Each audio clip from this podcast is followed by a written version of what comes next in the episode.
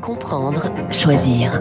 Radio Classique au rythme de la présidentielle. Il est 7h24. David Doucan du journal Le Parisien et David Abiker sont avec nous en studio. Bonjour messieurs. Bonjour. Euh, L'info politique, David Doucan, c'est la question qui agite toute la classe politique. Quand est-ce qu'Emmanuel Macron va enfin se déclarer officiellement candidat?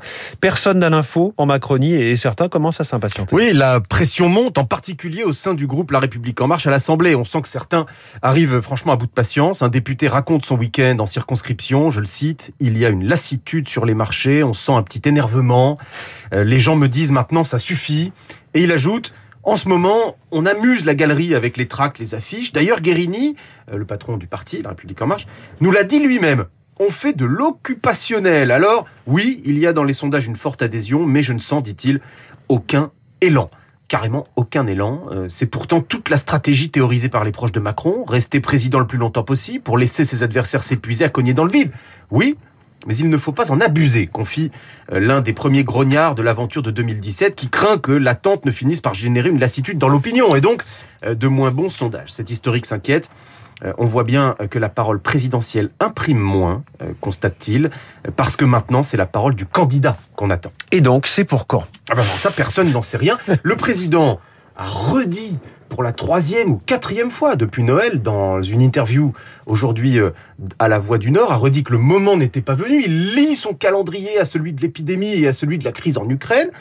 Le maître des horloges, au fond, est aussi celui du secret. Sauf que les marcheurs en ont marre de distribuer des tracts sans nom ni photo de candidat, tout en rongeant leurs freins. Euh, les conseillers du pouvoir jouent aux devinettes. Quand, comment, où Personne n'a l'info, mais chacun a son idée en, déplacement, comme Jacques Chirac en 2002, sur les réseaux sociaux. Euh, dans une ambiance très 2022 justement, dans un journal de 20 heures. Est-ce que ce serait un mix euh, des trois? Aucun suspense sur l'annonce elle-même il sera euh, candidat. Et pourtant, très grosse attente. Pourquoi? Parce qu'au-delà de la forme, c'est le fond du discours qui sera décisif, puisqu'il donnera à la fois le sens d'un éventuel second mandat et la tonalité de la campagne éclair qu'Emmanuel Macron espère gagner.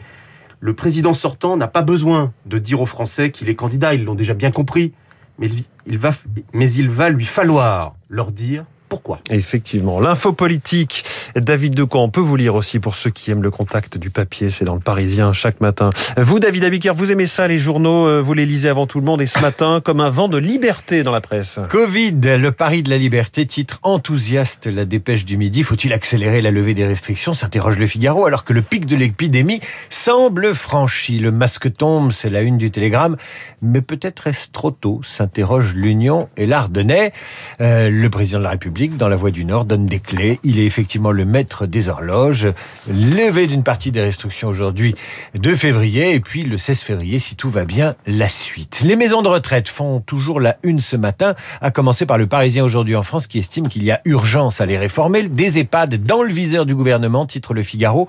Le Figaro qui titre également La France s'interroge sur le maintien de ses troupes au Mali. Quel avenir pour Barkhane? Se demande libération.